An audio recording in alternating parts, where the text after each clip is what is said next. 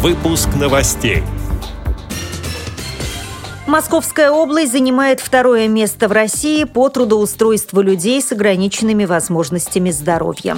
Вице-президент ВОЗ Владимир Сипкин посетил международный чемпионат рабочих профессий Тайтая-2015 в Финляндии. Санатории Крыма не хотят принимать инвалидов. В Перми для незрячих и слабовидящих детей издали книги по ПДД. Далее об этом подробнее в студии Наталья Гамаюнова. Здравствуйте. Здравствуйте.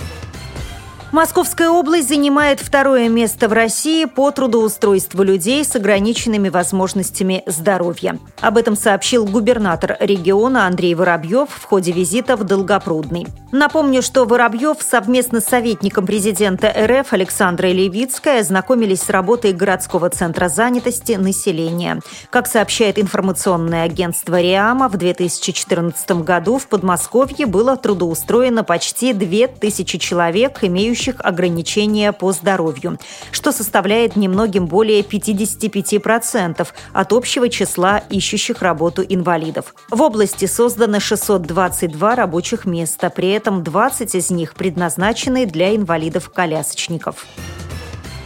Финляндии в рамках международных чемпионатов World Skills прошел национальный чемпионат рабочих профессий Тайтая-2015. На мероприятии присутствовал вице-президент ВОЗ Владимир Сипкин. В соревнованиях приняли участие 400 человек. Всего было представлено 44 специальности.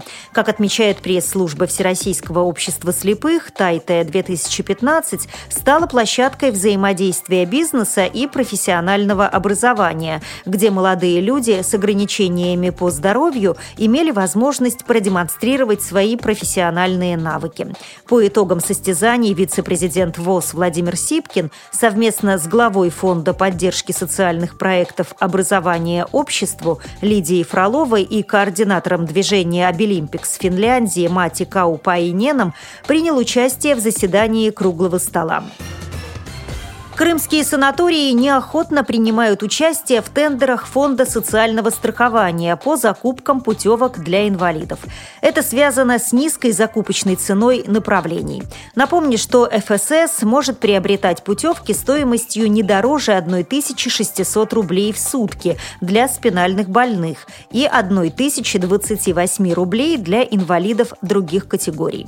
Цитирую слова начальника отдела соцпрограмм регионального отделения отделения Фонда социального страхования Надежды Полиенко. Перед тем, как вывесить графики на торги, нам приходится обзванивать все санатории. Кого только можно привлекаем и уговариваем. Но, тем не менее, все равно дело движется. Конец цитаты. На сегодняшний день Крымское отделение фонда соцстрахования уже закупило для инвалидов более 900 путевок в санатории. Всего до конца года планируется приобрести 6 тысяч туров, сообщает сайт news.sivas.com. В Перми для незрячих и слабовидящих детей издали книги по ПДД. Проект создан на средства гранта городской администрации «Город – это мы».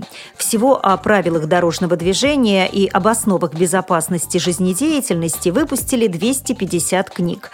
200 экземпляров укрупненным шрифтом и 50 рельефно-точечным шрифтом Брайля. Инициатором создания такой продукции стало Главное управление МВД России Пермского края и Совет ветеранов ветеранов.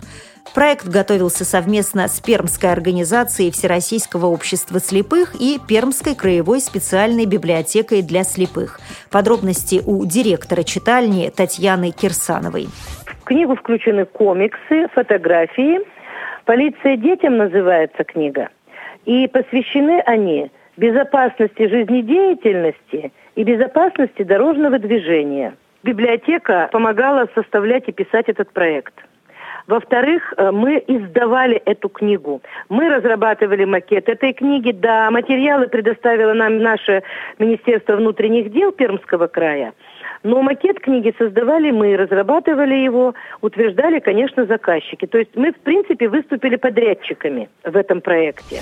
Торжественное вручение книг состоялось в Пермском культурно-реабилитационном центре ВОЗ. Издания получили преподаватели коррекционных школ и воспитатели детских садов.